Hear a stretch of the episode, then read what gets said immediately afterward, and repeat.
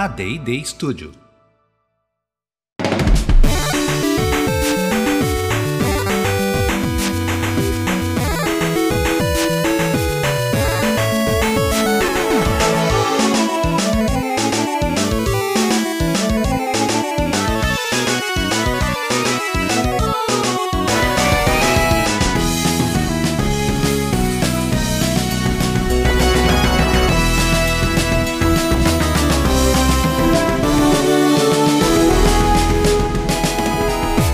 Ao vivo, o Poco Pixel, A Link to the Past, episódio número 6. Eu sou o Adriano Brandão, do meu lado tá o Danilo Silvestre, tudo bom? Tudo bom, beleza? Maravilha! Este é o último episódio desta temporada do Poco Pixel. Isso, essa temporada em que a gente se propôs a falar sobre seis jogos modernos, sobre a luz de jogos antigos, falar sobre como esses jogos novos conversam com seus ancestrais, com os jogos do passado. Falamos de cinco jogos antes desse e agora estamos no último, e sexto jogo. Último e sexto jogo. É uma temporada que é um- uma ligação para o passado. Perfeita, né?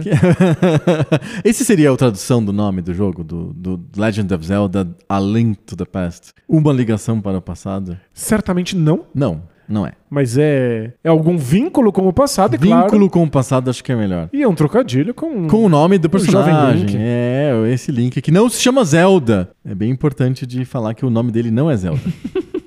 Qual que é o sexto jogo que vai ser o season finale do Poco Pixel A Link to the Past?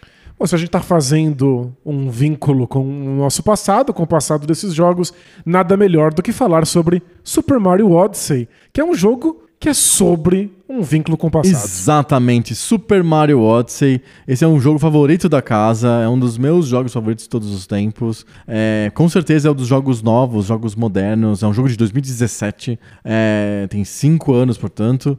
E é um jogo que. Um dos jogos mais recentes que eu joguei, que eu me apaixonei. E é um jogo sobre o passado, de muitas e muitas maneiras, né? Ele é muito mais do que um jogo que revisita uma experiência, é um jogo que homenageia essas experiências. Isso, ele está olhando para o passado não só para se inspirar, mas também para fazer reverência. E reverência, isso. Vários desses jogos que a gente comentou na série toda são jogos que fazem referência à jogabilidade. Isso, referência com F. Com F. Esse jogo, o Super Mario Odyssey, ele faz reverência. Com V. Com V. Ele homenageia, ele faz uma genuflexão ao passado, sabe? Ele faz. Ele abaixa a cabeça pro passado porque ele reconhece a história que tá por trás de tudo isso. Do Mario, do universo do Mario, da Nintendo. É um, muito um jogo sobre a Nintendo, sobre a história da Nintendo, né? E é um jogo que, pra gente, que é somos jogadores velhos, Bate fundo, cala legal, assim, essa homenagem, pelo menos pra mim, funcionou muito bem. É eu que gosto de história dos videogames, que obviamente a gente tá falando um pouco pixel por causa disso, né? A gente, eu me emocionei em muitas, muitas passagens do, do Super Mario Odyssey. Eu também, sem dúvida. E é claro que a gente se emociona pontualmente, ali na escala de somos jogadores que conhecemos Mario, então é legal ver um jogo recente do Mario fazer tantos apontamentos para sua própria história, mas emociona como um jogador de videogame. Perceber que os videogames têm uma história e resistir a um tempo suficiente para chegar nesse momento em que eles podem falar sobre a própria história. O cinema chegou num ponto em que ele fala sobre a própria história do cinema. E isso alimenta o cinema como arte.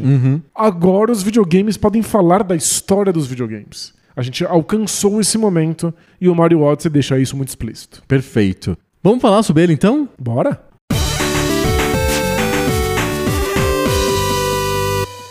Super Mario Odyssey. Jogo de 2017, foi lançado pro Switch. Ele é um- o primeiro jogo do Mario que foi pensado para o Switch, para o Nintendo Switch. É, ele foi pensado para as possibilidades do hardware do Switch. Então, ele, inclusive, quando você começa a jogar em modo console, né, que você co- coloca o, o Switch na televisão, ele te, ele te propõe a jogar com os Joy-Cons separados, inclusive, porque é uma experiência do Switch, né, pra, pra você simular o efeito de arremessar o cap, que é, inclusive, o- uma coisa diferente, nova, que o Super Mario Odyssey traz, que é o amigo, companheiro do Mario, o chapéu dele. O chapéu. O chapéu. Então, o chapéu, ele sempre existiu, óbvio, né? A gente nunca. Inclusive é uma piada recorrente de nunca vimos o cabelo do Mario, né?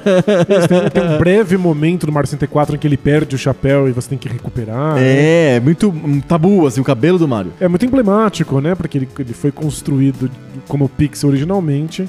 Com um isso boné. cabeça, é. É, exato. E aí, finalmente, em 2017, o Mario mostra o seu cabelo para as pessoas, porque ele ganha um companheiro simbionte, sei lá, é um, um ser mágico que é um chapéu. Ele tem formato de chapéu, mas não é um chapéu normal. Ele é um chapéu com um poder muito, muito esquisito, que é o poder de fazer o Mario entrar dentro de outros corpos. Ele é um invasor de corpos, o Mario, graças ao Cap. É, isso em si já é uma referência ao passado.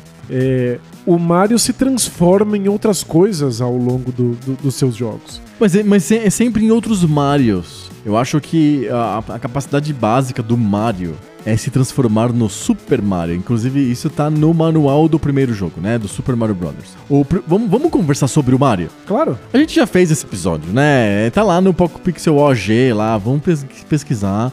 Tem lá vários episódios sobre o Mario, a gente conta a história do Mario de vários jeitos, mas eu acho que vale te recuperar rapidinho.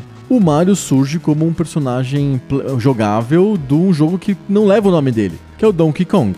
Ele não tem nome, ele é um cara que pula, então ele é o Jumpman.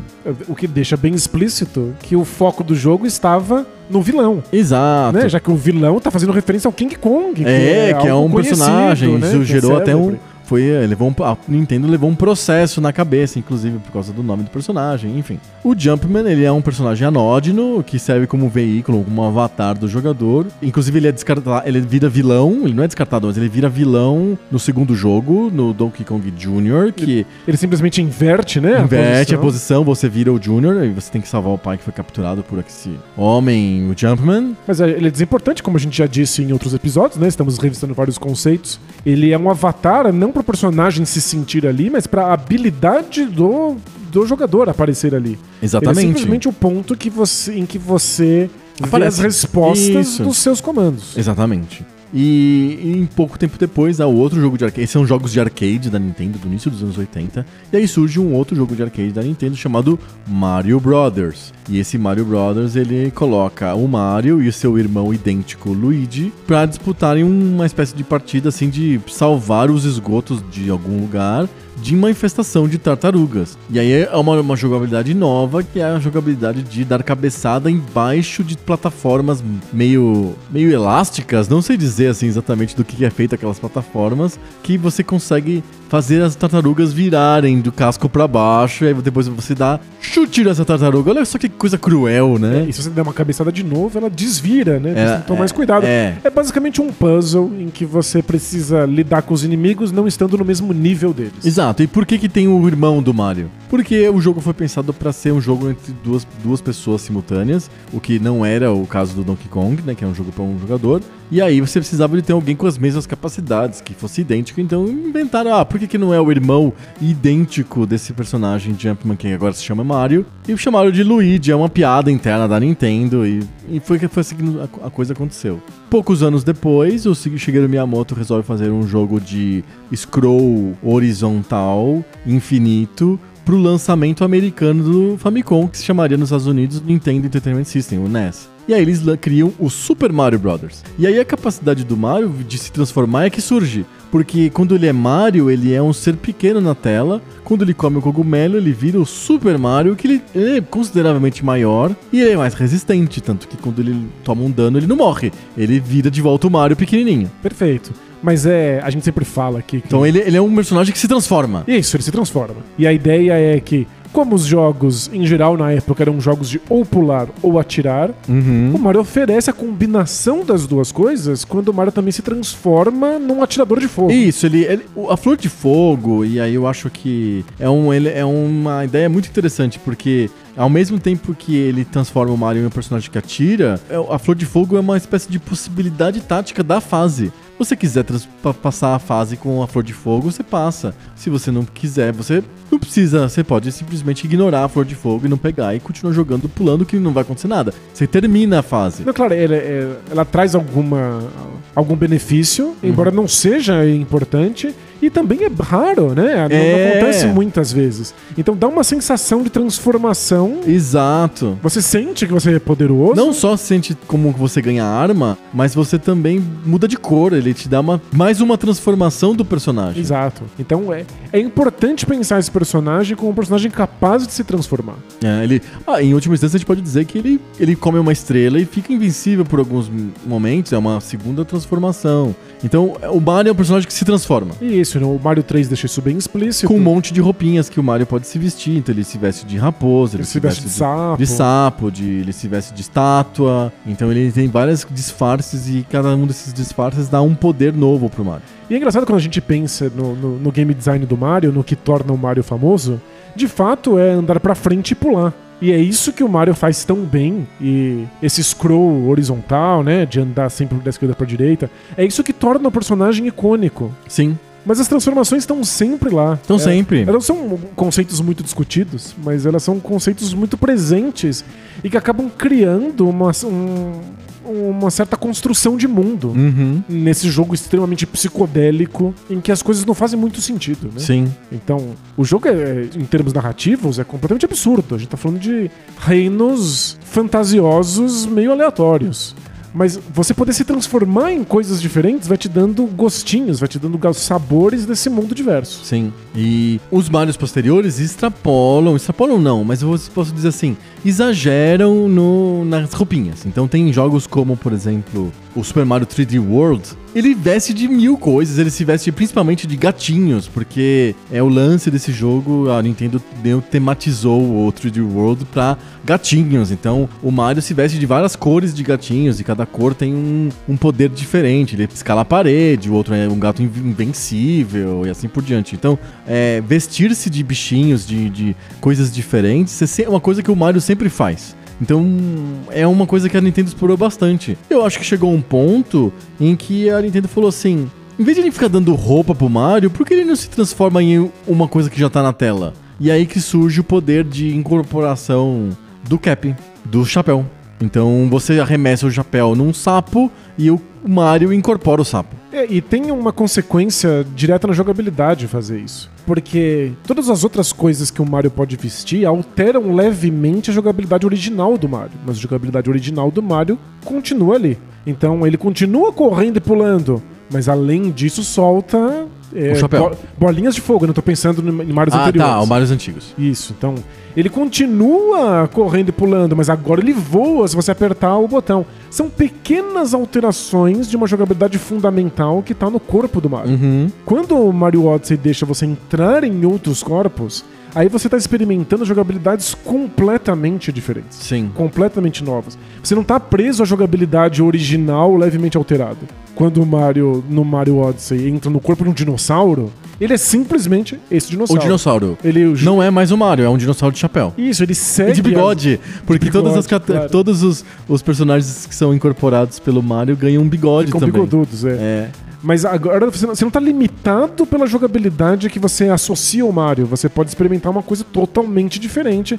Por exemplo, a velocidade, o tamanho, ou o poder de um Tiranossauro Rex. Sim. Então, isso já, já cria uma, uma diferença imediata de jogo, não só de tema, né? Sim. E essa é uma das coisas do Super Mario Odyssey, é é, é a, é a- é a parte revolucionária, digamos assim, transformadora do Mario Odyssey, é o fato dele poder incorporar outros personagens do jogo, e essas incorporações são base das, dos enigmas, dos puzzles que tem que ser resolvidos durante o jogo. Várias vezes você se depara com situações impossíveis e você tem que você percebe, é meio instintivo inclusive, quando você joga o jogo por mais algum tempo, você entende a lógica. Você tem que é só incorporar em algum personagem que a solução tá lá, tá na incorporação É, mesmo. é muito engraçado essa parte do instintivo. Porque a gente conhece as regras de jogos do Mario há muito tempo. Aham. É um jogo que já conta com o nosso conhecimento da sua história. Então a gente sabe quão alto o Mario pula, a gente Sim. sabe quão longe ele chega. A ponto de que você veja um buraco, você sabe exatamente se o Mario consegue ou não consegue pular. Aham. Se você não alcança um parapeito, você sabe se você é que apertou o botão cedo demais ou se aquele parapeito é verdadeiramente inalcançável. Sim. É engraçado, isso só é possível porque a gente conhece outros jogos em que o Mario cumpria essa mesma física. Uhum. A gente tá falando dessa física do Mario 3D desde o Mario 64. Então ela segue já um, um- padrão. É, você não é pego de surpresa, você não precisa tentar na prática.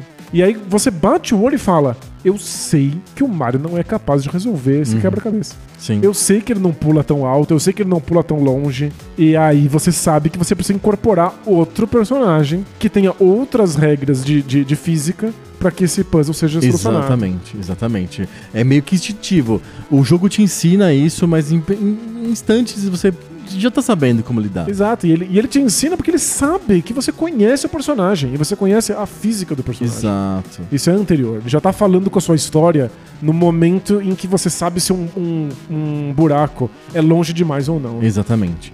Essa é a parte nova do Super Mario Odyssey. O lance é que ele tem uma, uma parte enorme que é uma parte de, homena- de homenagem, de revisitar o passado. E eu acho que não tem muito segredo. O principal jogo que o Mario Odyssey revisita é o Mario 64. Perfeito. é. É, essa é, é o lance todo. Embora existam outros jogos 3D de exploração do Mario depois do Mario 64, é a mecânica do Mario 64 é que é revisitada no Mario Odyssey. Perfeito. É claro que ele revisita também, de maneira surpreendente, as mecânicas 2D.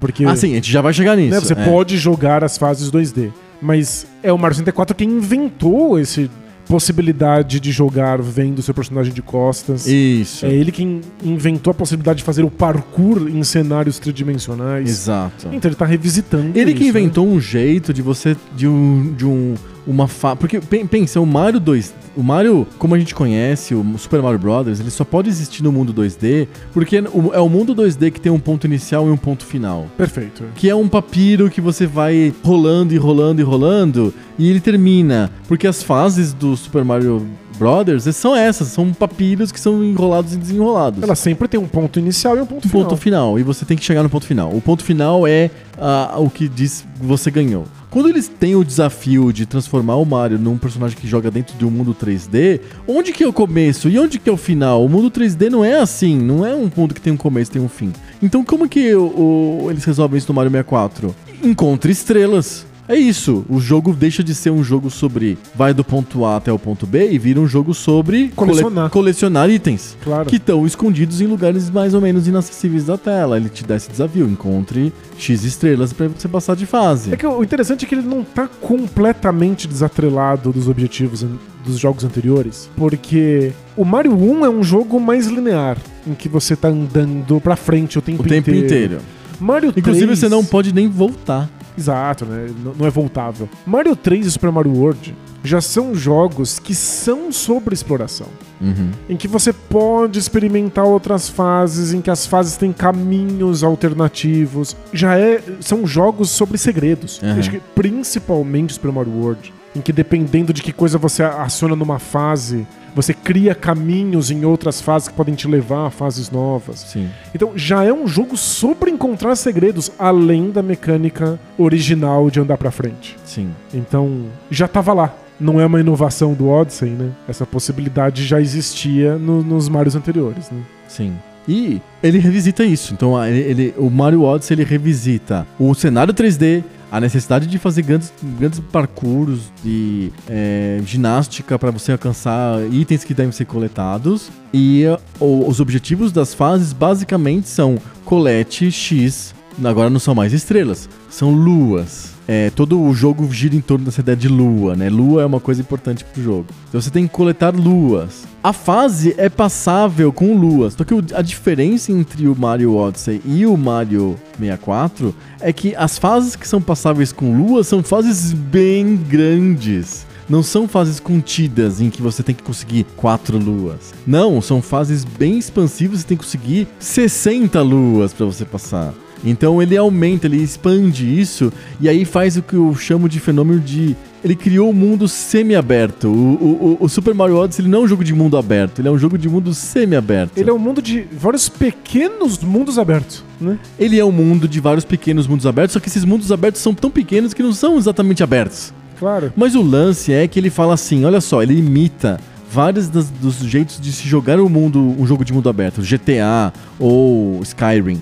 Ele, ele tem um mapa, ele aponta no mapa qual que é o próximo objetivo, é, ele te guia para você chegar nesse objetivo. Ele lembra ele, esses, esses checkpoints, esses lugares onde você vai. Você pode se teleportar a qualquer momento para qualquer um desses checkpoints para você continuar jogando, para você não ter que ficar se transportando dentro do mapa. Todos esses são mecânicas clássicas de mundo aberto Perfeito. que o, o Mario Odyssey coloca pela primeira vez na série dentro de, um, de mundos que não são exatamente tão grandes assim, que são relativamente pequenos, mas que você ganha esses, esses, esses checkpoints, esses lugares, esses objetivos que te lembram, fazem lembrar imediatamente de um, um jogo de mundo aberto como GTA, por exemplo. E ele, ele tem dois objetivos, digamos assim, as fases, né? Ele, as fases têm, têm chefões finais, como sempre eh, são costumeiros de, de, de jogos da, do Mario. Principalmente jogos 2D, né? Os jogos 2D, sempre tem no final, no último castelo lá do, do Mario, sempre tem lá o Bowser pra você jogar lá, puxar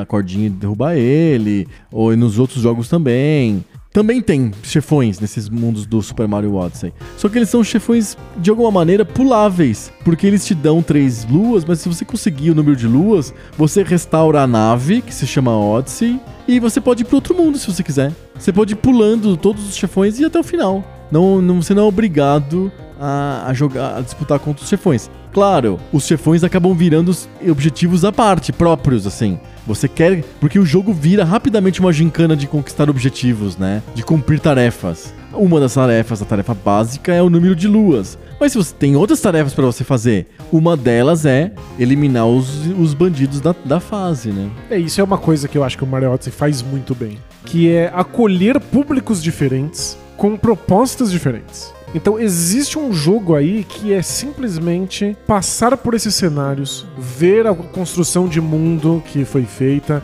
é, visitar a nostalgia, Ah, já vamos Os- falar sobre nostalgia. os apontamentos pro passado. E você pode fazer isso sem muito esforço, sem muita dor de cabeça. Mas também existe a possibilidade de você topar os desafios, as gincanas, Isso. de você jogar as fases menores e mais contidas, que às vezes são extremamente difíceis. Sim. Algumas das fases mais difíceis da história do Mario estão contidas no Super Mario Odyssey. Aham. Então, muitos públicos diferentes são contemplados porque esse formato de mundo semi-aberto abre muitas possibilidades diferentes. Sim. Pode ser simplesmente passear do ponto A até o ponto B, pode ser quebrar a cabeça pra solucionar vários puzzles. Ou matar chefões, ou vencer fases muito difíceis com tiros vindo de todos os lados. Sim. Então, eu, eu gosto muito de um marco muito interessante que o, a- o jogo coloca pro jogador, que é o mundo em que ele entra tá sempre transformado.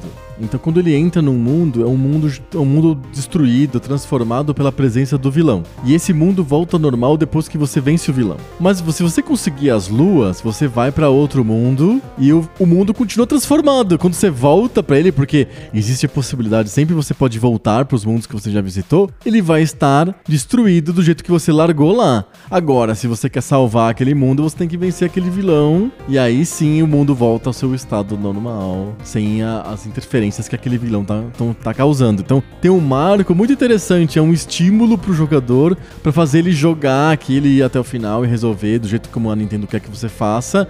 Porque você, não- você quer ver o mundo voltando ao normal. Você não quer ver aquele mundo destruído, feio, o deserto é frio, coisas desse tipo. Então você, você tem que fazer os desafios que a Nintendo propõe. Você sente qual é a consequência das suas ações para além de pontos. né? Exatamente, números. exatamente.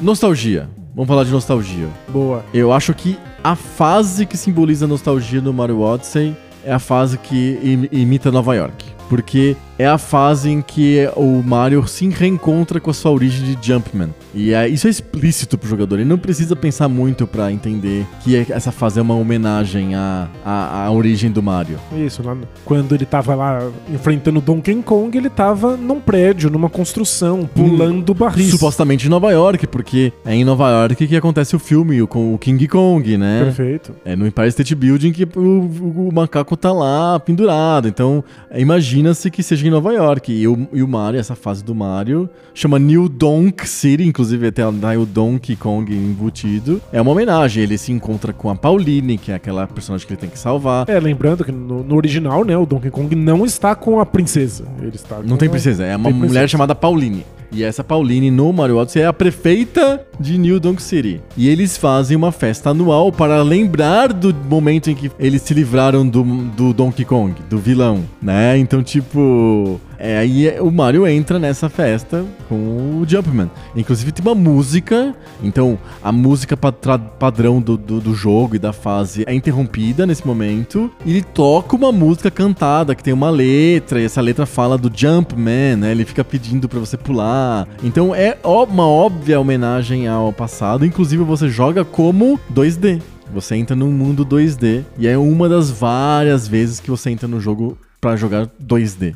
É, e é isso que eu acho tão legal da homenagem que a gente pode fazer hoje em dia pro começo dos videogames, pra história dos videogames. Porque quando a gente tava falando de um jogo como o Donkey Kong, o original, com o Mario só pulando barris, são jogos extremamente abstratos. Os jogos não estão contando nada, eles não têm uma história. Todos os elementos visuais, eles estão remetendo a coisas do mundo que facilitam a nossa compreensão da jogabilidade. Então a gente entende que numa construção coisas podem cair e rolar. Aí você sabe que você tem que pular essas coisas porque é o único jeito de se livrar delas. Você sabe que aquele macaco é o vilão porque você conhece o King Kong, uhum. porque você tá pegando uma referência do cinema. Isso. A gente já sabe que o objetivo é salvar a donzela porque esse trope tá presente em muitas construções da, da, da cultura pop. Então, todos esses elementos visuais só ajudam a gente a entender. Eu tenho que sair desse ponto, eu tenho que ir para aquele ponto, eu tenho que salvar aquilo lá, eu tenho que pular esses barris.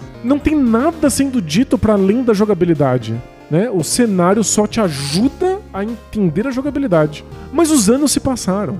A gente já faz coisas muito mais sofisticadas, a gente já tem preocupações narrativas muito maiores com os videogames. Então, agora um jogo como Mario Odyssey pode olhar para o passado, para aquele passado abstrato, completamente ingênuo e colocar uma camada de sentido nele. Uhum. Então agora a gente pode falar. A cidade em que aquilo aconteceu celebra o fato Isso. de que esse pulador veio e salvou a sua prefeita. Exato. Então é, é a gente olhar com um olhar extremamente moderno aquele evento completamente abstrato que aconteceu quatro décadas antes. Exato. E isso celebra, eu, e tem fogos de artifício, é uma grande festa, é bem na cara, assim, não é sutil, assim, é uma, é uma homenagem muito, muito na cara e eu acho bonito, assim, eu acho interessante mesmo, é eu legal. Acho muito. Sabe que me remete um pouco a uma coisa que um, um escritor de quadrinhos andou fazendo recentemente, que é o Grant Morrison. Hum. Ele passou a olhar os quadrinhos muito ingênuos dos anos 40 e olhar para eles com esse olhar moderno. Uhum. Então, de uma maneira um, meio celebratória, mas levando muito a sério, como se aquilo fosse sério, numa época em que obviamente não era. Uhum. Então é isso, né? Tem focos de artifício nesse festival, porque o, o, o pulador acabou com o grande gorila. Sim. É levar muito a sério, levar as últimas consequências, uma coisa que na sua origem não tinha consequência nenhuma. Era só abstração e jogabilidade. Sim. E é por isso que é, emociona. É, é ver levar, ser levado a sério uma coisa que não se levava antes. Sim. Mas que a gente leva, porque a gente jogou com muito carinho. Uhum. É, é muito interessante. Claro, o, o 2D ele aparece no jogo antes, ele aparece no jogo na segunda fase já. Então, a estrutura do Mario Odyssey é: você tem uma fase tutorial, e aí é uma concessão que a, a, a, série Mario faz aos jogos modernos, em que sempre tem uma fase tutorial. Tem uma fase tutorial em tudo menos no nome, mas é uma fase tutorial. Você tá no mundo dos, dos chapéus. E aí você aprende a, as mecânicas básicas do jogo e incorporar usando o seu chapéu e coisas desse tipo. E aí a, logo a, a, primeira fase de fato do jogo é a fase das aventuras, onde tem um dinossauro e tal. E aí é onde você destrói uma parede com o Bow Wow, que é um personagem do Mario, do Mario 64. E aí surge na, naquela parede que você destruiu o, a tela de jogo do Mario, do Super Mario Brothers de Nintendinho para você jogar. Então é a primeira vez que você vai passar de um lugar para o outro, se transportar de um lugar para o outro dentro do jogo através de uma tela, uma tela 2D. Isso vai acompanhar até o final do jogo. Todos os mundos vão ter mundos 2D para você brincar, para você passar. Em vários deles há uma mistura de 3D com 2D muito interessante assim. Tem alguma dessas salas que são, eu chamo de salas são esses puzzles mais fechados, que você entra por um buraco assim. Inclusive surgem novos quando você fecha o jogo. Aquela. Tem um, durante. Enquanto você joga o jogo, você vê se depara direto com grandes cubos de metal, assim, muito estranhos que tem no meio da praia, em lugares. Você não sabe o que é aquilo. Quando você fecha o jogo, esses cubos eles abrem e você entra em salas que tem novos puzzles para você brincar. Só, só te dão luas, assim, só tem, não, tem, não, tem, não tem história, não tem nenhum tipo de objetivo. São só jogabilidade, são, são só, só desafios, né? São só desafios. E nesses lugares tem muitas fases que são fases de mistura de 2D e 3D, que são muito legais, tem puzzles memoráveis de mistura de 2D e 3D. E eu confesso que eu joguei emocionado porque eles estão olhando para as origens 2D e agora levando ela super a sério Sim. e fazendo isso resolver quebra-cabeças muito diferentes. Mas eu fiquei pensando que aquilo também estava apresentando jogos 2D para muita gente. É verdade. Pra e gente de uma nova geração. Quando né? você a música do jogo tá sendo tocada, quando você entra num lugar 2D,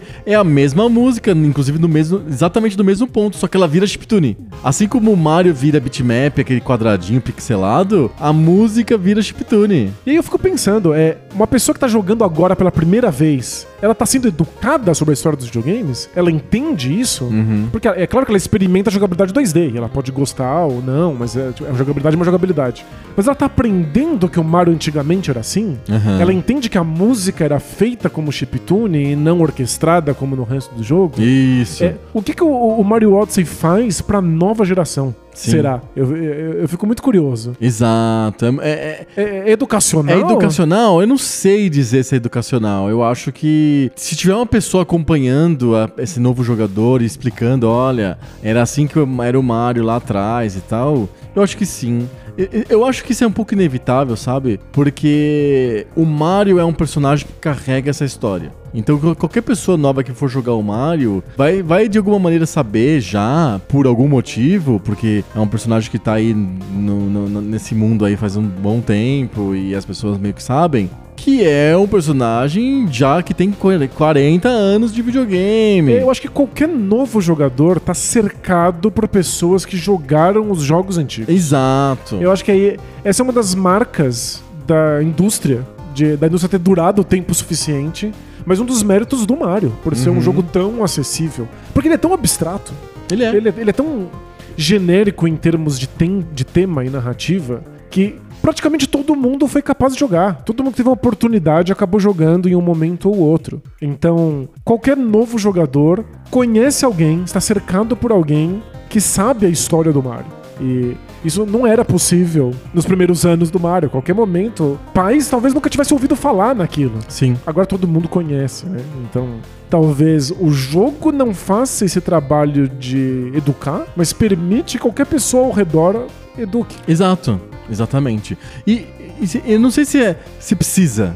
Eu acho que tá no ar, sabe? O uhum. Mario é um personagem de videogame que tem uma história muito grande, não surgiu agora. Então parece que, que, que, não precisa muita explicação, sabe? As pessoas meio que sabem, os jogadores novos meio que sabem quem que é o Mario. Então, tipo, sabem que tem uma história. E acho que intuem. Quando o Mario vira 2D e entra na parede, joga na parede. Inclusive, o, o, jogo brinca com isso. Várias vezes as paredes são curvas. Então você está jogando 2D numa parede curva, como se fosse projetado num cilindro. É muito legal, assim. E tem vários puzzles que surgem por causa disso. É... Eu acho que as pessoas percebem, os novos jogadores entendem do que tá, o que tá acontecendo ali. Tá falando, olha, é um jogo antigo. E você acha que o jogo foi feito para esses jogadores antigos, para os novos jogadores, ou não importa? Eu acho que o jogo foi feito para os novos jogadores e eu acho que ele funciona de alguma maneira como um tapa nas próprias costas da Nintendo. Eu, eu sinto Mario Odyssey assim. Como, como um jogo auto-celebratório. Eu acho que é um jogo auto-celebratório. Eu acho que é um jogo que, sim, ele presta um serviço para os fãs do Mario desde sempre, porque o Mario é o Mario, o Mario todo mundo sabe que ele tem uma história, ele carrega esse legado todo, mas eu acho que é muito um jogo sobre a Nintendo falar de si mesma, sabe? De se elogiar, eu acho que tem muitas pessoas que. O Shigeru Miyamoto, por exemplo, ele não participa diretamente do Mario Odyssey, ele é meio aposentadão e tal. Ele é, parece uma homenagem a essas gerações anteriores de, de, funcionários da Nintendo, dirigentes da Nintendo. É um jogo mais, muito sobre ela mesma, assim, sabe? Sobre a empresa, sobre o, o, o Donkey Kong. A gente pode falar o final? Acho que sim. tá liberado a falar sobre o final. Acho que não é um problema. É, eu, É um, no- jogo, é um jogo sobre jogabilidades, né? É, mas eu acho que dá pra contar o final. No final, você, Pra você salvar a princesa, você é obrigado a incorporar o Bowser. E aí é pela primeira vez na série Mario, na série Mario oficial corrente, você controla o Bowser. E aí você controla o Bowser nas duas jogabilidades. Você controla o Bowser na jogabilidade 3D e você controla o Bowser na jogabilidade 2D também, com o bitmap do Bowser do Super Mario Bros. 1. Lá o primeiro, que ele solta aquele fogo limitado da boca e tal, né? Então ele, ele te joga pro passado também como Bowser, como uma- e é emocionante, assim, é a primeira vez que você vai jogar como Bowser. E é, é como o seu grande vilão é que você vai salvar o dia, né? Então, eu acho que é um jogo meio que pra homenagear a si mesmo, pra homenagear a série. Como quase dá a sensação de que seria o último jogo do Mario, assim, sabe? Se, se de repente a Nintendo falasse assim, nunca mais vamos fazer jogos do Mario, não vai acontecer, óbvio, né? Mas se, se eles falassem, não vai ter mais jogo do Mario, da linha, esse seria um perfeito último jogo, sabe? Uma despedida. Ele tem um, quase um tom meio de despedida. Inclusive, outro spoiler, né? Quando você termina, você começa de novo, mas na fase da princesa do Mario 64, aquele castelo toca a mesma música, as luas viram estrelas. É tudo uma referência, né? Inclusive tem salas desse- nesse mundo que voltam pro gráfico feioso do Mario 64. E você pode se vestir com uma roupa que transforma você num Mario poligonal do 64. Todo né? feião. Feião, é. Então, tipo, parece um último jogo, sabe? Parece que ele é uma despedida, como se a Nintendo falasse, tá aqui, ó. Aqui a summation, a soma, toda a nossa vida inteira tá reunida nesse jogo. E eu, eu entendo que algumas pessoas acham estranho que uma empresa fale sobre si mesma, ou celebre a si mesma, que um jogo celebre a si mesmo. Uma coisa meio TV Globo, que tem vários programas sobre a TV Globo. É, antigamente tinha, né? Globo, Globo, Globo, como que é? Vídeo show. Isso. Mas existe um efeito psicológico muito poderoso que uma coisa parece muito importante quando ela existe há tempo suficiente a ponto de falar dela própria. Mas a gente faz isso. Olha só, a gente, no Poco Pixel, a gente fez episódios especial de 50, de 100, Claro, claro. de 150, fala sobre a gente mesmo, fala sobre os episódios mais ouvidos, blá blá blá. Então, tipo, é básico falar de si mesmo, né? É, é que falar de nós mesmos é uma coisa que a gente fala o tempo inteiro, não nós do Poco Pixel, nós, qualquer pessoa falando de si Seres própria, humanos, né? é. É uma coisa que a gente faz, que a gente gosta de fazer. Todo mundo gosta de falar sobre a própria vida, de contar as próprias coisas. Mas a gente não se sente tão importante Uhum. a ponto de fazer um filme sobre nós, né? Ou de escrever um livro sobre nós. São poucas as pessoas que podem ganhar um livro sobre si mesmas. Sim. Quando um jogo ou um filme consegue falar sobre a empresa que o faz, as pessoas que o fazem, ou sobre a própria série, é, é como se fosse um atestado de importância. É, ao invés de achar que é absurdo, que é uma viagem egocêntrica, Uhum. a gente reconhece aqui fora como, olha só quão grande isso é. Por isso que eu acho que é, o Super Mario Odyssey é celebratório pra indústria dos videogames Sim. pra história dos videogames. Tipo, Eles podem falar deles próprios nesse nível. Eles podem parar e fazer uma festa a respeito deles mesmos em formato de jogo. Sim. E isso é impressionante. É muito impressionante. É muito grande que os videogames tenham chegado nesse ponto. Se a gente volta no tempo pro começo do Mario ou pras coisas que vieram antes dele, pareciam coisas com muito menos pretensão do que isso. Pareciam coisas tão simples, tão abstratas. Chegar nesse ponto em que a gente gasta milhões e milhões de dólares pra fazer um jogo, tá simplesmente celebrando a sua própria história, é, é uma espécie de vitória. Sim. Uma vitória pra, pra indústria e pra nós como jogadores. Né? Exatamente. É... E, e são incomuns. Concorda comigo? Jogos celebratórios ou autocelebratórios são muito, muito incomuns. É, poucos jogos têm essa disfarçatez de se mostrarem como jogos. Né? Eles tentam é, simular um outro mundo pro jogador. Eles tentam colocar o jogador como um parte de um mundo muito fantástico. O próprio Mario sempre foi isso. Era um jo jogo sobre você estar no mundo dos cogumelos, num mundo muito mágico. Esse é um jogo que se, se coloca como jogo, a ponto de celebrar as suas origens como jogo. Isso é bem raro, né? Eu penso em, em exemplos e eles são muito pontuais. Ah, Super Pitfall no Super Nintendo, que é um jogo com gráficos mais trabalhados. Isso. E aí no final você salva o seu pai, o pai do personagem que você controla. Aham. E ele é o Um- personagem do Atari. Quadradão. Ele é exatamente os pixels usados no Atari 2600 do Pitfall. Aham. É, Monkey Island, Curse of Monkey Island, você coloca a cabeça num buraco e você sai num dos Monkey Islands anteriores com gráficos pixelizados. Sim.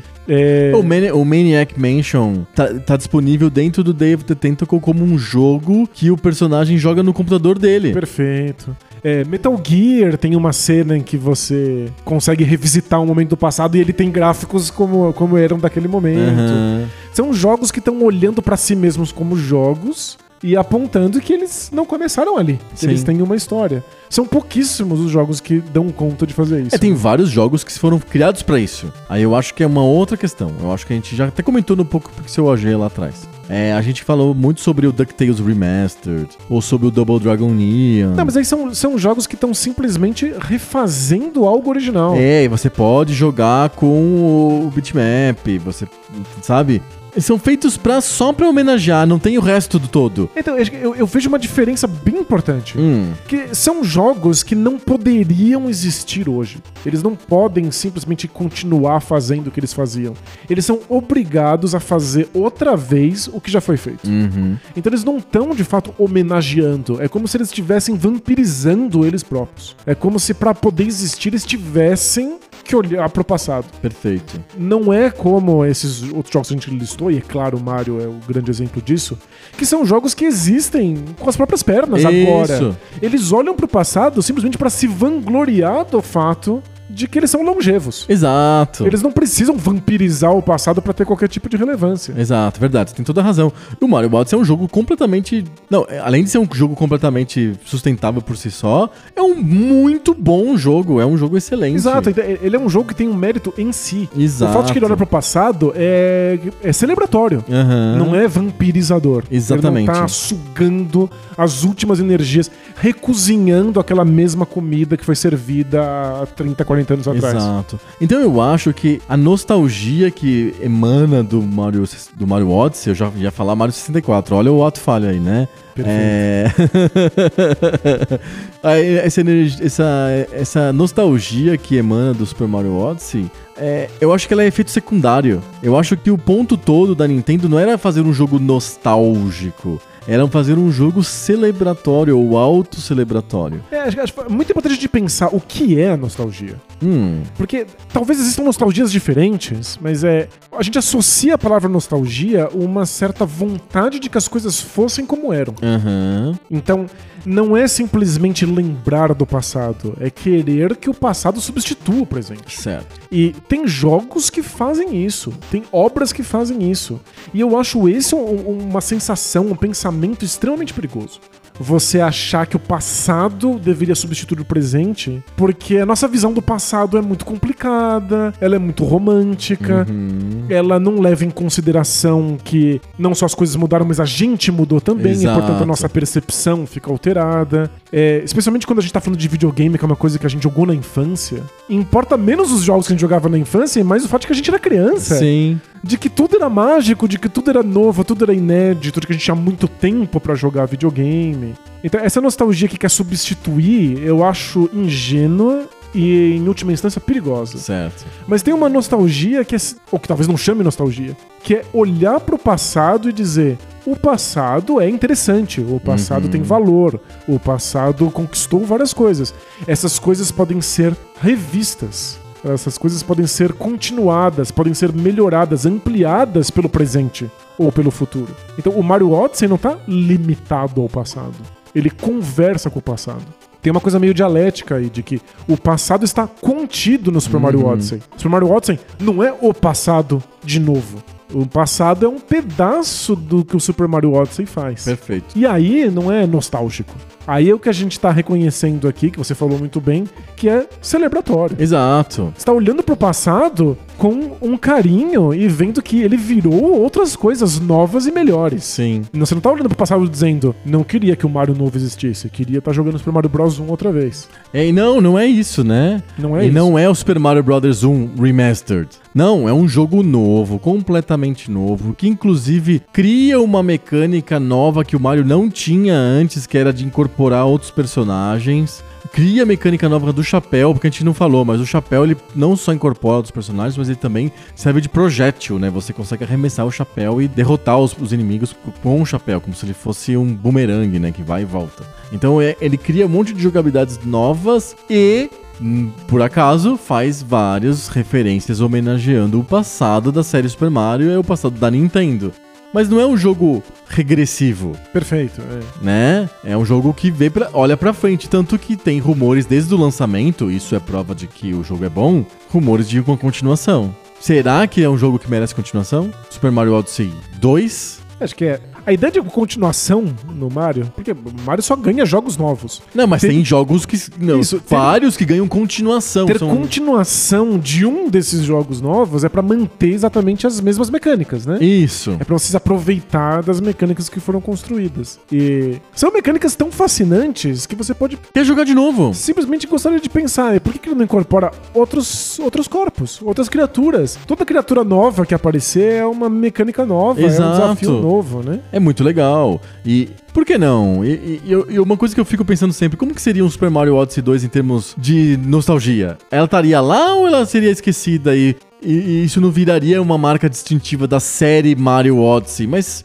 só desse primeiro jogo, e por acaso era um, um jogo auto-celebratório. Como é que É. fica isso? Porque não é um fator fundamental, né? O fato de que ele olha com esse carinho e essa reverência pelo passado, é o, pa- parece que é porque o momento permitiu. Parece que você sobreviveu tempo suficiente pra poder fazer isso. Que no fundo é o que é uma festa de aniversário, né? É. Uma festa de aniversário é você sobreviveu tempo bastante pra que isso uma história ao seu respeito. Sim. Então vamos cantar parabéns e é acender uma vela. Parabéns por estar vivo, né? Exato. Então, o Mario sobreviveu tempo bastante numa indústria que quase morreu várias vezes, em que várias franquias desapareceram, em que às vezes jogos ruins destroem um personagem que era consolidado. É, e que Né, posso dizer? Sonic. É, pois é, exato. Então, o que eu queria dizer é isso, é isso. O Mario é um sobrevivente. Porque, na real, tudo que o Mario representa como Super Mario Brothers, ou mesmo como Super Mario 64, é- são coisas datadas que a indústria não faz mais. A Activision Blizzard, ou a EA, ou sei lá quem que é, faz jogos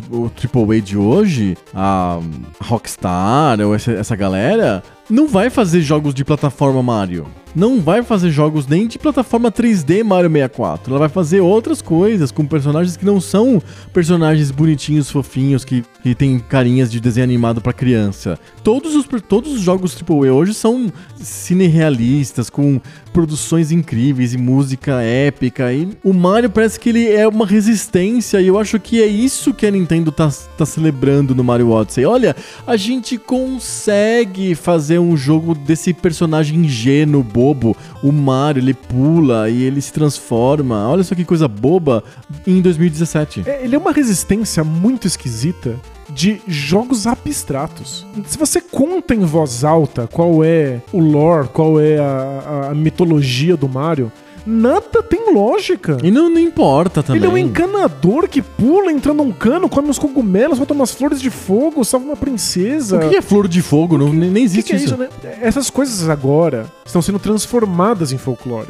Existe um trabalho da Nintendo, já houve antes. Nos anos 90 tinha histórias em quadrinhos que tentavam transformar isso num mundo. Agora vamos ver, ver os filmes, né? O filme vai sair em breve. É verdade, é, Né? é, é a primeira vez que a Nintendo tenta fazer. Ó, a Nintendo acabou de inaugurar, tava atrasado, inaugurou o Super Nintendo World lá na Califórnia, que é um parque temático da Nintendo. É, vai ter o filme agora do Super Mario, primeira vez que vai ser uma animação, não vai ser um filme com atores humanos que são mafiosos da na Nova York, sabe? Tipo, Então, existe esse esforço para que isso se torne um folclore, para que isso se torne uma construção de mundo e de universo. é Mas, Nintendo sendo Disney, né? Exato, claro. Mas em última instância, o jogo segue abstrato. O jogo segue sendo sobre jogabilidades num mundo que não faz sentido, que é simplesmente uma muleta para que as jogabilidades aconteçam. Os outros jogos nesse modelo foram sendo apagados ano após ano. Uhum. Esses jogos desapareceram. Esse tipo de jogo deu lugar a jogos de mundos coesos, de mundos muito atrelados à realidade ou coisas muito próximas da realidade, de coisas que, que foram criadas para contar uma história, É, muito não para do parar uma jogabilidade.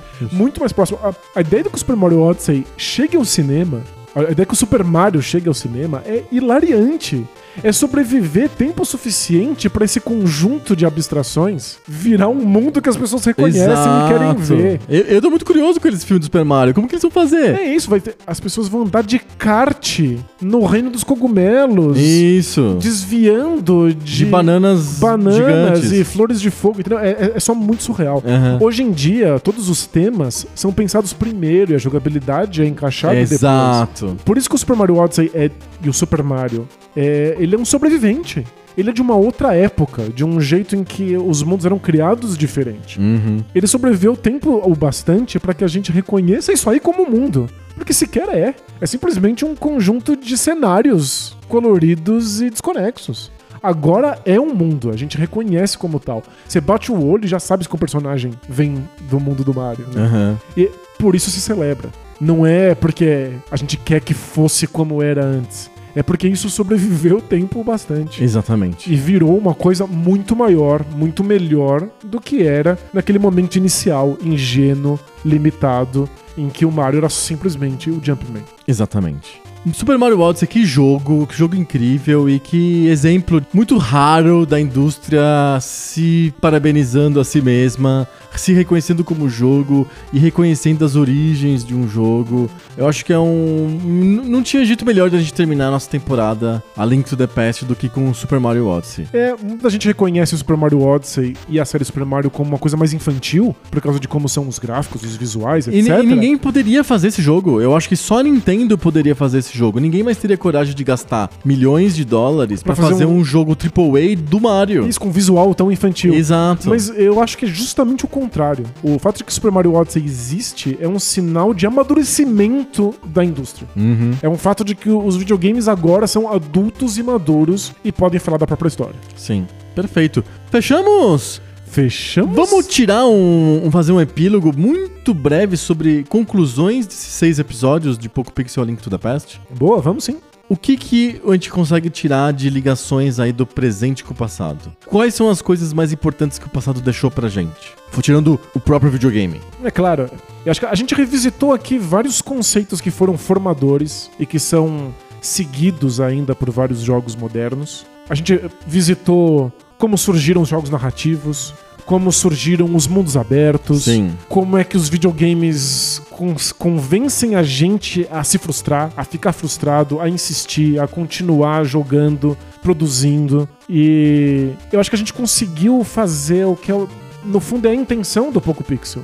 Que é olhar pro passado com muito carinho, revisitar essas coisas, lembrar que o passado não está morto, Uhum. mas que o passado vive em coisas modernas. Que a Sim. gente olha pro passado pra tentar entender melhor o mundo em que a gente existe. Eu tenho muito medo de que o que a gente faz seja confundido com nostalgia pura e Aham, simples. perfeito. De que seja ah, naquela época que era bom, agora é tudo uma porcaria. Eu acho que é isso, inclusive, diminui o passado.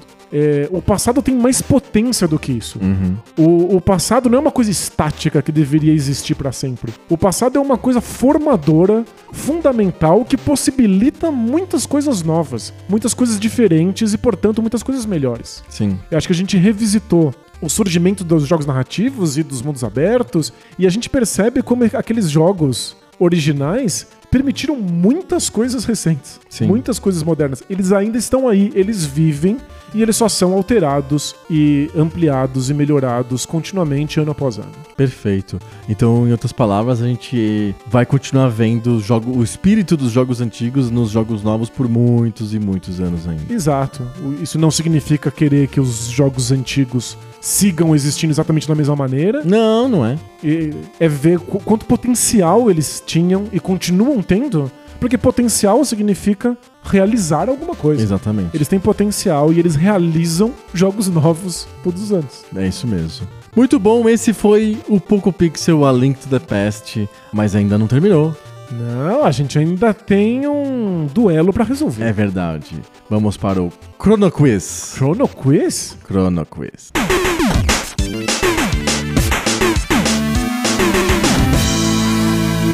Chrono Quiz. Chrono Quiz. Chrono Quiz é aquela sessão do Poco Pixel em que a gente volta no tempo mais ainda e a gente tem o desafio de descobrir quando foram lançados certos jogos. Na verdade, é o contrário. A gente primeiro descobre o ano e depois a gente tem que colocar um jogo naquele ano e descobrir se ele foi lançado no tempo certo. E esses anos são sorteados e eu, o resto é nossa memória que falha Exatamente. e cria entretenimento. Exatamente. Toda semana a gente faz um, um duelo, eu contra o Danilo, pra ver quem que acerta mais os anos. Como que funciona? A gente sorteia três anos, e aí cada jogo, cada ano que é sorteado, cada um de nós tem que dizer um jogo daquele ano. Depois a gente checa na Wikipedia qual que foi o, o ano de lançamento daquele jogo e descobre qual que é a distância daquilo que a gente falou pra, pra realidade. Perfeito. Se ficou bem próximo, ganha. Se ficou muito longe, perde. Quem ganhar as três rodadas, ou mais, mais das três rodadas, é o campeão daquele episódio. E o Danilo está na frente. Isso, contra tudo e contra todos. O Danilo está ganhando. Acertei 3 a 2 três rodadas, Adriano ganhou só duas. Exatamente. Eu ganhei as duas primeiras, o Danilo ganhou as três anteriores. Isso, e hoje. oso, oso, oso de virada é mais gostoso. Hoje é a chance da gente terminar essa temporada empatados. Vamos os dois cabisbaixos. Porque a temporada tem Mas um não número muito. par, e aí a gente vai acabar empatado, vai ser música triste do Chaves. Ou eu me sagro gloriosamente vencedor com ampla vantagem. Olha só, 4 a 2 é goleada. Goleada. 4 a 2 é goleada, olha só. Ou acho, empate ou goleada. Olha só que, que coisa incrível que pode acontecer hoje. Se uma, uma coisa ou é empate ou é goleada, é porque não é goleada. Você acha que tinha que ser mais? Não é? Claro. Porque se você tá ali no limite, como é que você simplesmente tropeça pra um lado e é uma goleada? Segundo as regras que foram estabelecidas pelo, por um glorioso Braincast há muitos anos atrás, um beijo pros amigos do Braincast, o, o para ser goleada, a distância tem que ser de 3 gols ou mais. Perfeito. Então 4 a 2 não é goleada, porque a Isso. distância é só de 2 gols. É o que me parece. É que me parece. Perfeito, porque realmente é, é uma coisa tênue entre um empate e a goleada, né? Não dá, não pode ser. Goleada não pode ser tenuamente separado do empate, né? Não. Mas não vai ser goleada, mas vai ser uma vitória. Uma boa vitória. Vamos lá. Vamos lá, vamos, fazer o sorteio. Qual, qual, qual será o ano. A gente já fez 15 rodadas desse jogo. Essa será serão as três últimas rodadas. Então, como nós sorteamos anos entre 1980 e 2000, temos seis anos disponíveis ainda para serem sorteados. Vamos ver o que os nossos amigos do Random, random.org, org, org, org, vão fazer sobre, vão, vão nos ajudar aqui com o sorteio. E o random.org está pensando, pensando, pensando, pensando, pensando e nos entregou 1983. 83? O ano que jamais terminou. o ano do crash dos videogames. E aí? Delícia. Quem começa essa rodada? Quem começa essa rodada sou eu. Eu tô chutando. Eu vou confessar aqui em público. Eu não lembro quem que começou as últimas rodadas, então tudo bem. Tudo bem. Pode, tudo bem. Pode começar. eu. É, porque que- assim eu quis. Bom, o ano do Crash é quando o Atari entrou em decadência. Exatamente. A indústria quase colapsou. Exato. Bom, esse evento é amplamente associado ao lançamento do ET, do Atari o ET do 2600. Atari. Agora, eu só não sei se ele foi lançado exatamente nesse ano e já causou o, o colapso, ou se ele saiu um ano anterior e aí o colapso aconteceu um pouquinho depois. É, então, a gente já falou sobre isso no- nos episódios anteriores. Os jogos costumam ser lançados perto do Natal, assim, então hum, eu diria que existe uma chance muito grande do ET ter sido lançado em dezembro de 82 e não em 83. Sensação que eu tenho. Eu acho que o Crash dos videogames de 83 é uma pista ruim pra gente. Acho que é um caminho estranho pra gente, pra gente seguir. É mesmo? Eu acho. 1973. O que, que tem nisso nesse ano fora o crash do Atari? Temos alguns dos computadores de 8-bit funcionando bem ainda e, e vendendo jogos, e ainda eles são parte desse cenário estranho de crash dos videogames, mas são é, onde os jogos respiravam melhor naquele momento eram os computadores de 8-bit. 83 não é o auge ainda desses computadores, eu diria que o auge deles é mais para 85. Depende do computador, depende de que país a gente está falando, qual mercado, mas é é uma outra possibilidade de arriscar. PC também, 83 é um dos primeiros anos do PC, do PC, do IBM PC. já existem jogos, acho que talvez, talvez não sejam os jogos mais sofisticados do mundo, mas acho que 83 é um, é um possível. can- 83 é um, um ano que dá pra encaixar possíveis jogos de PC também como candidatos aí a serem jogos desse ano. Que difícil. É um momento meio de é limbo, um, né? hoje é, um- é, É um momento difícil pra indústria. é um momento difícil pra indústria. O que, você manda? Tô arriscando. Uhum. Eu vou, eu vou arriscar em arcade. Porque é uma outra área que eu acho que 1983 ainda era uma área que estava sobrevivendo bem ao Crash, que é a área dos arcades, dos jogos de fliperama. E eu vou arriscar que 1983 é o ano do Pac-Man. Olha, pode ser mesmo. Não, eu acho que eu arrisquei, eu arrisquei mal, joguei mal, mas Hum, então isso me dá uma dica. é. Porque se você errou por muito, Eu acho que eu errei por muito, mas eu quero trazer o Pac-Man pra história. Uma homenagem minha ao Pac-Man. eu vou com o ET do Atari Você vai com o ET? 2600. Eu vou... Ah, porque você acha que eu dei folga pra você poder arriscar mais. Exato. Não, eu, eu vou num misto de teimosia com. Se eu errar, vai ser por poucos meses, porque vai ter sido lançado em dezembro de 82. Ah, mas é meses errado- não estão. Mas você vai- Meses não são levados em conta. Você vai ter errado anos. mais do que isso, então eu vou sair vitorioso. Tá bom, eu, eu jo- acho que eu errei bastante. Tô jogando pelo empate. Eu acho que eu errei feio, errei rude, mas vamos ver. Então vamos ver quando que foi lançado Pac-Man de arcade, um jogo da Namco, japonês. Quando que ele foi introduzido nos Estados Unidos, lembra? A gente tem sempre o critério é, de introdução do jogo nos Estados Unidos quando ele não é um jogo americano. E a gente tá vendo, eu tô vendo aqui que ele foi lançado mundialmente em dezembro de 1980. Uau, tá vendo? Eu sabia que você ia errar demais. E o meu par foi 3, eu passei bem longe.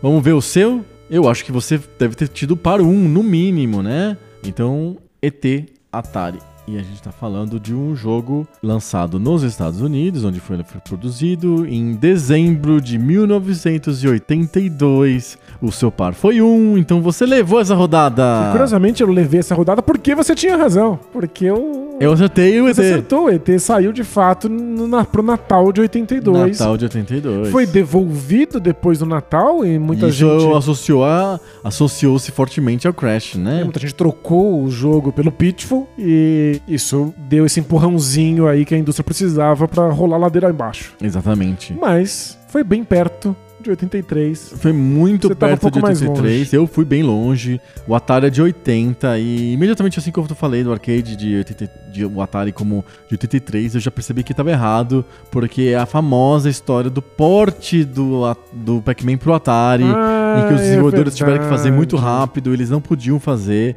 eles não tinham a capacidade técnica, não o- os desenvolvedores, mas a, o, a, o 2600, né, o Atari 2600, o Video Computer System, não tinha capacidade de, de entregar o que o Pac-Man fazia. E fez uma Fizeram porcaria. uma porcaria de um dos piores ports da história dos videogames, e obviamente foi bem antes do ET. Então, Claro. é, eu errei rude, assim. Vamos para o nosso segundo ano de hoje? Vamos lá. Vamos com os nossos amigos do random.org. Este episódio é um oferecimento de random.org. e o ano que o random.org nos deu é 1997. Um ano antes do maior ano da história dos videogames, 1998. Que já falamos em Chrono Quizzes anteriores. 97 a gente já tem o Sega Saturn? É bem possível que sim. Sim, o Sega Saturn é de 95 na América do Norte, claro, já que o 64 é de 96, Exato. né? Então, Temos Sega Saturn, temos 64, não temos mais o Super Nintendo, nem o Nintendinho, nem o Mega Drive, já temos PlayStation. É, esse é o cenário que nós temos disponíveis aí, disponível nesse momento para o Chrono Quiz. Atari Jaguar, nós temos o Game Boy, nós temos o Sega Saturn, nós temos o Nintendo 64, nós temos o PlayStation. E temos, obviamente, PC e os arcades. 97. É, não é 98, Será que a gente pode pensar no... que é só imaginação. Talvez no primeiro Resident Evil. Primeiro do, Resident do Evil PlayStation. do PlayStation. Isso, porque Tá. eu sei que 98 é o, é o Resident Evil 2. Verdade, é um dos anos. Não Um dos jogos famosos do ano mais famoso de todos. Isso, talvez seja muito próximo. Uhum. Talvez seja de um ano antes. Mas talvez te- tenha sido um ano antes no Japão, tenha saído em 97 nos Estados Unidos. Sim. Eu acho que va- va- vale o chute. 97. Resident Evil PlayStation. Tá. Eu tô pensando, mas eu tenho um chute para 97. Manda. Red Alert. Command Conquer Red Alert. Red Alert é 97? Eu acho que ele é de 97. Será que eu tô errando de novo por muito? Acho que por muito não. Você acha Por que eu errei? Não. Que ano que você acha que é o Red Alert? Eu acho 97 um ano muito específico pra chutar. Mas eu tenho alguma memória de jogá-lo em 98. Ah, é? É. Então, Hum. talvez você tenha tá no razão. Brasil e as coisas não, não exatamente aconteciam para e passo que aconteciam nos Estados Unidos. Vamos descobrir. Tô Vamos descobrir. Curiosíssimo. Vamos lá, então vamos ver primeiro o seu primeiro jogo Resident Evil do PlayStation. Esse episódio é oferecido por Wikipedia. Tudo é sério, é difícil de achar aquele jogo específico. Você cai sempre em uma continuação. Vamos lá, Resident Evil, jogo de 1996. Ai, por pouquinho. Lançado mundialmente em 22 de março de 1996 para PlayStation. É, Se transformou no, no jogo mais vendido de PlayStation de todos os tempos. Era meio corrido pra, pra ter 1996. feito logo um ano antes do Resident Evil 2, né? Seu par é um. Então tem alguma chance, hein? Tem alguma chance, Vamos- claro. Vamos ver Command Conquer Red Alert. Command Conquer Red Alert é um jogo da Westwood Studios, publicado pela Virgin Interactive, lançado nos Estados Unidos para PC em 22 de novembro de 1996. 96 também. 96 também, o meu par também é um. Então nós dois levamos pontos, tá? 2 a 1 um pra empatado. você. Não, não tá empatado, tá? Ah, essa rodada. Essa rodada empatou, você tá levando por 2 a 1 um. Então, olha só, eu preciso de Se você ganhar o próximo, e você. Eu empata, a gente vai ter que fazer mais uma rodada pra desempate, porque não pode empatar na rodada, né? Pode empatar no campeonato, mas na rodada não, né? acabou de inventar essa regra agora porque te convém. Red Alert é de 96, mas é do Natal também. Entendi. Parece que tudo que a gente pensar, a gente tem que jogar um ano antes por causa do Natal. Justo. Faz sentido. É, a temporada de compras do Natal faz com que as empresas lancem os jogos sempre em novembro, É. dezembro. É isso, 1997 não foi o ano do, no- nem do Red Alert, nem do Resident Evil primeiro. Ok. Vamos para mais um sorteio, terceira rodada. Se você ganhar, você ganha não só o episódio de hoje, como ganha a temporada. Olha só. Perfeito, Olha que responsa. Agora, se eu ganhar, empata o episódio de hoje e a gente vai ter que fazer mais uma rodada. É Falar isso que eu já comecei a ficar com medo já. vamos lá, vamos para os nossos amigos do random.org. E o ano sorteado volta pro passado. 1981. 81? 81. Bom, a gente já descobriu que o Pac-Man é de 80.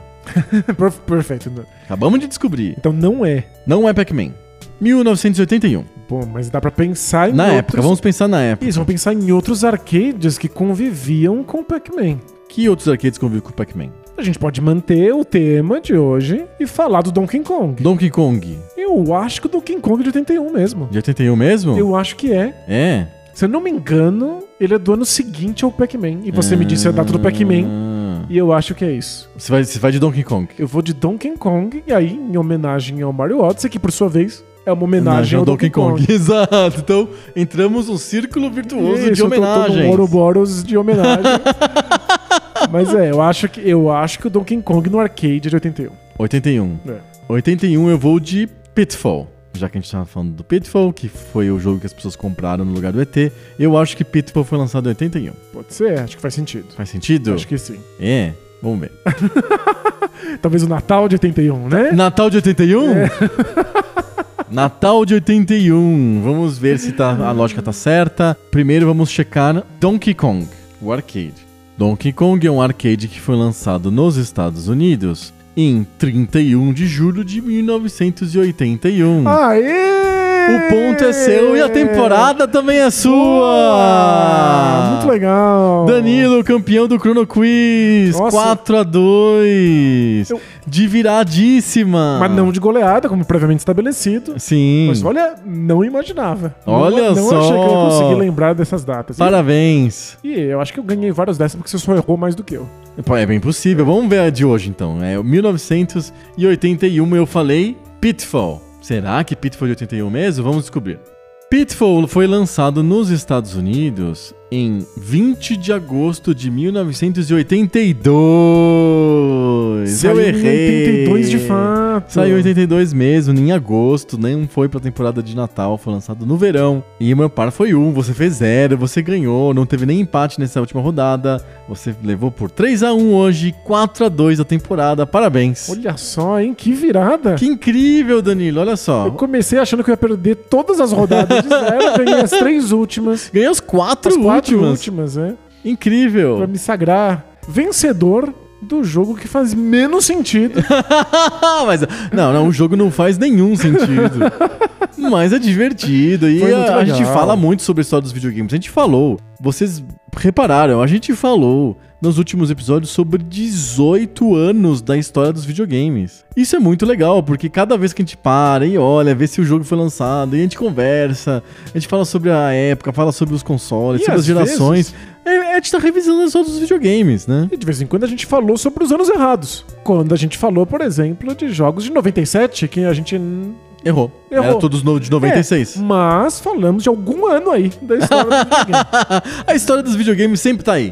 E é com esse recado histórico dos videogames que a gente se despede. É o fim da temporada 2023 do Poco Pixel. É isso. Muito obrigado por terem ouvido, por terem topado essa viagem pro passado, esse vínculo com o passado, por terem ouvido a gente pela primeira vez falar de fato de jogos modernos. É verdade, a gente, a gente já falou, eh, já teve episódio sobre o, o Mario Odyssey já antes, com a mesmo viés, mas a gente, a gente tá fazendo uma temporada inteira sobre jogos modernos, acho que foi uma coisa diferente pra gente. E é isso. É a primeira vez que a gente faz um Poco Pixel em temporadas. É a primeira vez que a gente grava todos os episódios, que produz a arte, texto de todos os episódios antes de lançar. É uma, uma- é uma primeira experiência pro Poco Pixel também. E claro- Depois de anos de ato, anos. É isso. E é a primeira vez que a gente grava depois de muito tempo parado. A gente teve, ó, a gente parou em 1900, em 1900, a gente não parou em 1971, não. a, gente, a gente parou lá em 2019. Logo no ano seguinte teve a pandemia. Aí a gente ficou dois anos presos em casa, basicamente. Agora que tá surgindo um monte de projetos, a gente tá reformulando tudo que a gente faz, e aí tá voltando um pouco Pix. Olha que coisa legal. E é isso. Foi muito legal fazer essa jornada com vocês. Espero que vocês tenham gostado. E Será que tem uma próxima? é, espero que a gente possa aí espiar outros jogos aí na história dos videogames. Quem sabe, né? Fica aí o abraço, o beijo e até a próxima. Até a próxima. Tchau.